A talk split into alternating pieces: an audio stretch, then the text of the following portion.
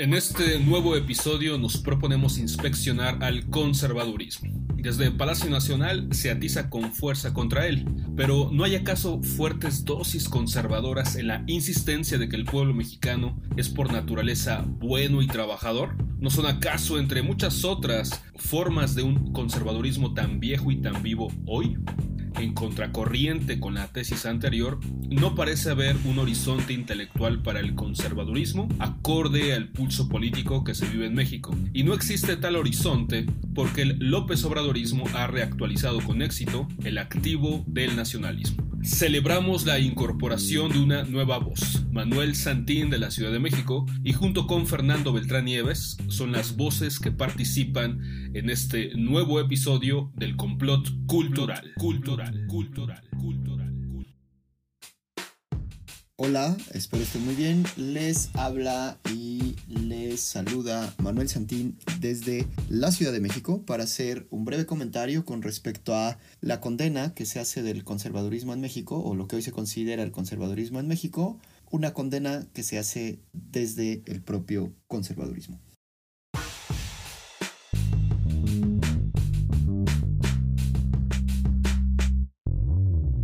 Por designio presidencial, México ha vuelto a pensar y hablar, hablar todos los días, de uno de los temas más trascendentales de la historia toda de este país, el conservadurismo, o más aún, de la contrastación entre el pensamiento conservador y el de avanzada. Si en México deseamos hacer un debate sobre el conservadurismo, es menester hacerlo con la seriedad correspondiente porque este ha sido causa de procesos de gran trascendencia, mismos que han sido retomados y ensalzados por este gobierno, y de los cuales la clase dirigente actual se asume como heredera, continuista o defensora, como son la independencia, la reforma y la revolución.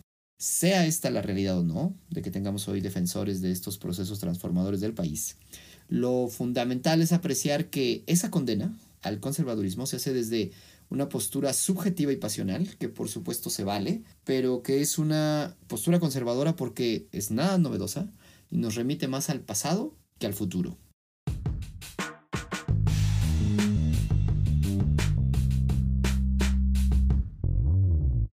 En la ditriba y la ditramba de todos los días, donde se apela a que a lo que nos es propio como sociedad y por tanto beneficioso para nuestro país, resurgen preguntas que han acompañado la historia de México desde su fundación.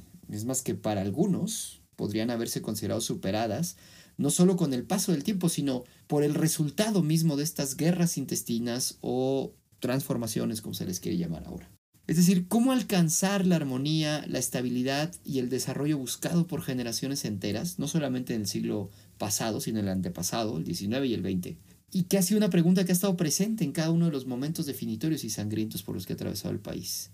¿Acaso no es esta una constante pregunta en el devenir de la historia de México, misma que en realidad podría verse como una sucesión de proyectos opuestos, donde alguno de los antagonistas se arroga la salvación del país porque posee las respuestas y proyectos que la situación y la nación requieren para ya sea salvarnos del atraso en la postura de avanzada o el abuso de los poderosos, según la postura conservadora.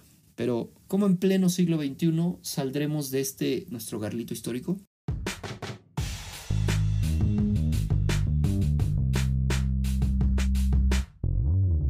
Siendo acaso los nacionalistas orgullosos de los supuestos e inagotables recursos naturales envidiados por todo el mundo, pero en particular por España, la madre patria?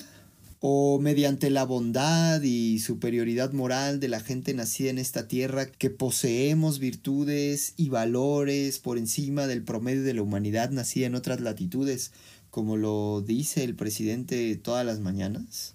¿O es que haremos lo contrario y saldremos de este debate de antaño y hogaño, siguiendo la tesis de que la que hoy se señala conservadora, la de a través de la importación de las ideas y métodos más tecnocráticos, llenos de pragmatismo, alejada del misticismo y de la etapa prehispánica o colonial, la cual busca en todo momento una probidad científica y económica para alcanzar principalmente la forma de vida promovida en todo el mundo por el país vecino eh, del norte, ¿no? que está basada en la productividad, la ganancia económica, el lujo y la comodidad a toda costa, lo cual define el presidente como conservadurismo todas las mañanas.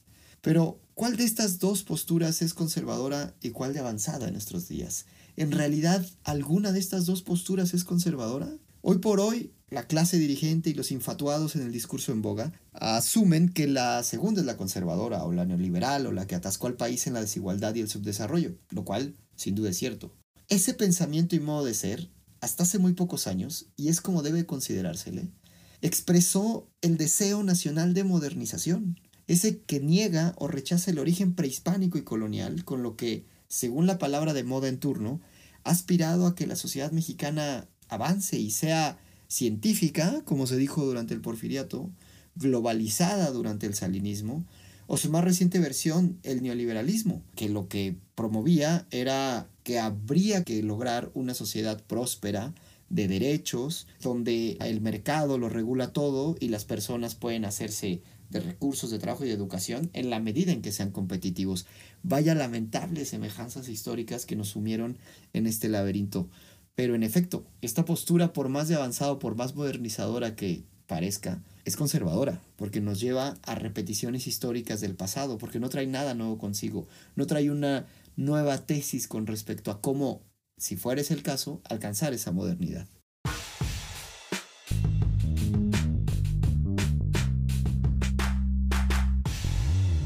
Por su parte, la otra postura, la más conservadora de todas por ser la primigenia, la criolla pues, la que hoy prevalece en el discurso oficial, podría de alguna forma considerarse de avanzada como se intenta hacer pasar?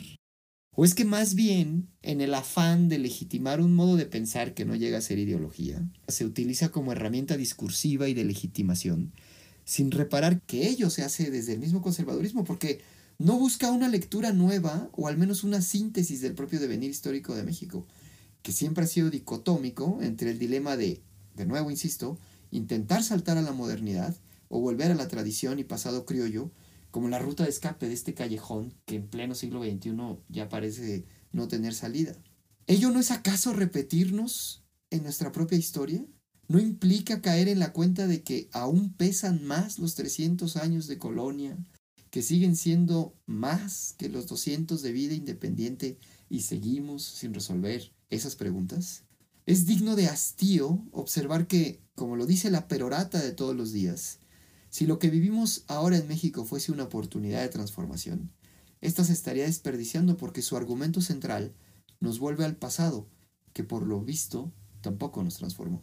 ¿Para qué darle vida adicional a un proyecto ideología caduca y muerta, al menos como se dice en México, con respecto al llamado neoliberalismo? ¿Cuál es el sentido de concederle vida adicional mediante contrastes y condenas que ya no tendrían sentido si hubiera un horizonte nuevo y claro hacia el cual dirigirnos como nación. Más bien, el panorama luce absolutamente desolador, porque todo parece indicar que, una vez más, estaremos o estamos mirando al pasado para responder sobre nuestro futuro.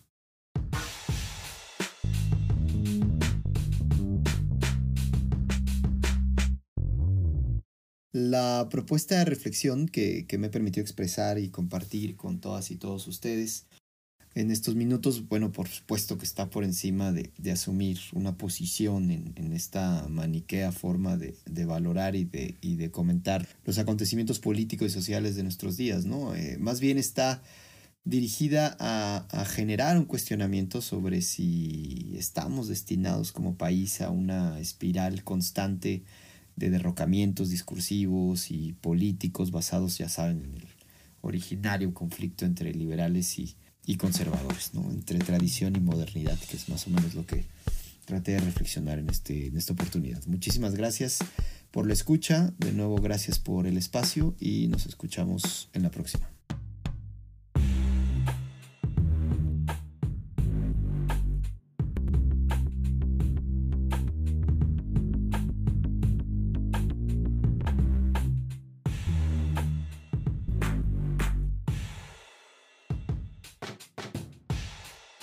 Les saluda Fernando Beltrán Nieves de la Ciudad de México y en esta ocasión quisiera platicarles una tesis que he venido pensando sobre el ecosistema conservador en México.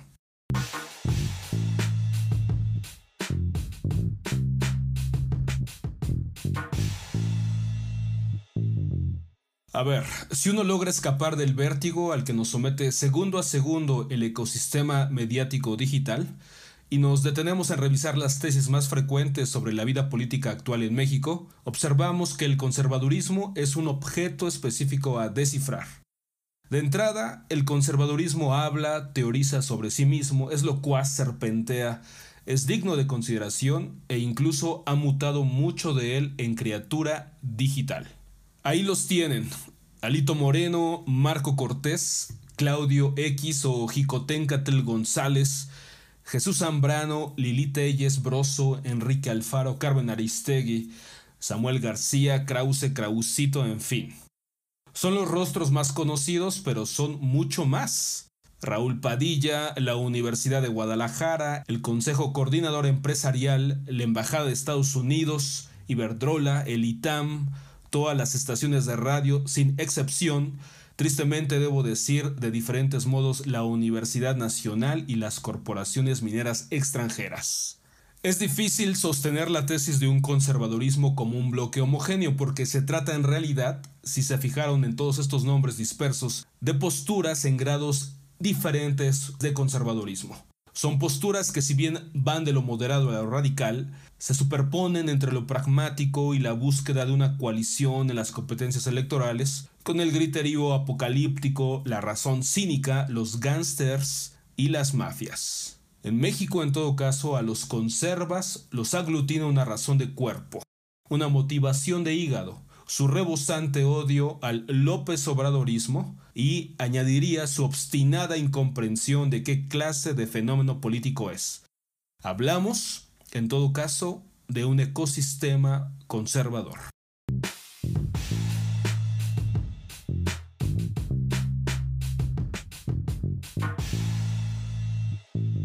De este modo se reproduce en el país un cortocircuito radical entre lo plebeyo y las élites. En efecto, presenciamos la ruptura entre el López Obradorismo, como una variante exitosa de lo nacional y lo popular, y los sectores de intereses creados apátridas que, al estilo del expresidente Carlos Salinas de Gortari, no quisieron y no quieren escuchar ni ver a los pobres, a los plebeyos, a los otros.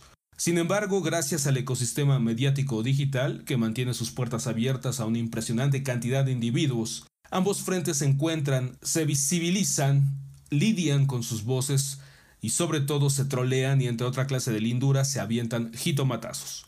Ruido, humo y burbujas son los otros fenómenos que el ecosistema mediático digital produce y fomenta. Si bien el mundo contemporáneo ofrece no pocos ejemplos exitosos de conservadurismo, anclados en banderas nacionalistas y de extremo nacionalismo, el conservadurismo exitoso en México es una vaga idea que circula en el aire. Europa, sobre todo, es su tarea a investigar.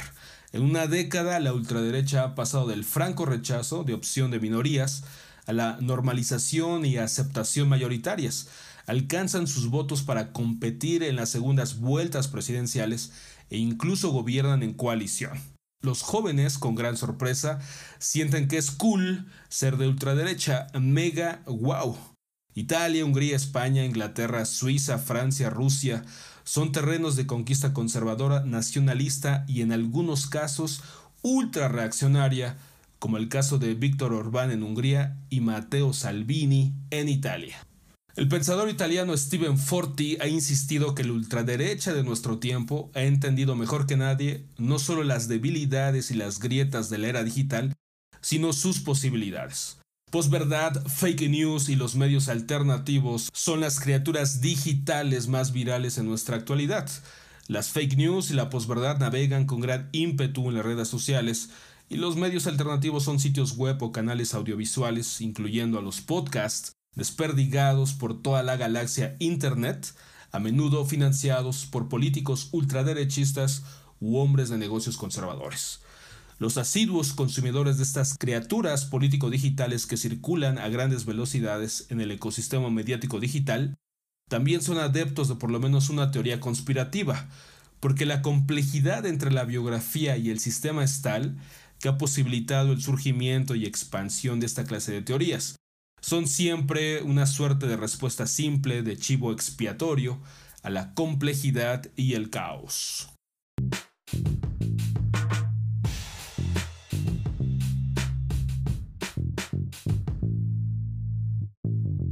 Quizá eso, pero no hay, o no parece haberlo, un horizonte intelectual para el conservadurismo acorde al pulso político que se vive en México, salvo la concurrencia mediática y las fumarolas que invocan el apocalipsis, no existe un horizonte que logre plantear ideas cohesión, ideas fuerza, o simplemente ideas a las posturas que se aglutinan un poco torpemente, de razón de hígado, como les decía, o de defensa estricta de intereses meramente materiales en el llamado ecosistema conservador. Y no existe tal horizonte, tesis fundamental aquí, porque el López Obradorismo ha recreado o ha reactualizado con éxito a su favor el activo del nacionalismo. Por eso, Morena ganó cuatro de las seis gubernaturas que estuvieron en juego en esta jornada electoral que concluyó el lunes 6 de junio. Entre que se suma y se resta la cantidad exacta de personas que perdió la oposición y que gobernará el ovenidero Morena, no hay duda alguna que al término de esta jornada electoral, el López Obradorismo amplió a dos terceras partes la influencia de su gobierno en el territorio nacional. Así, quiero concluir, una cruda losa se deposita en las esperanzas de un conservadurismo que se comporta como una vaga idea que flota en el aire. Gracias por escucharnos y nos encontramos en la próxima.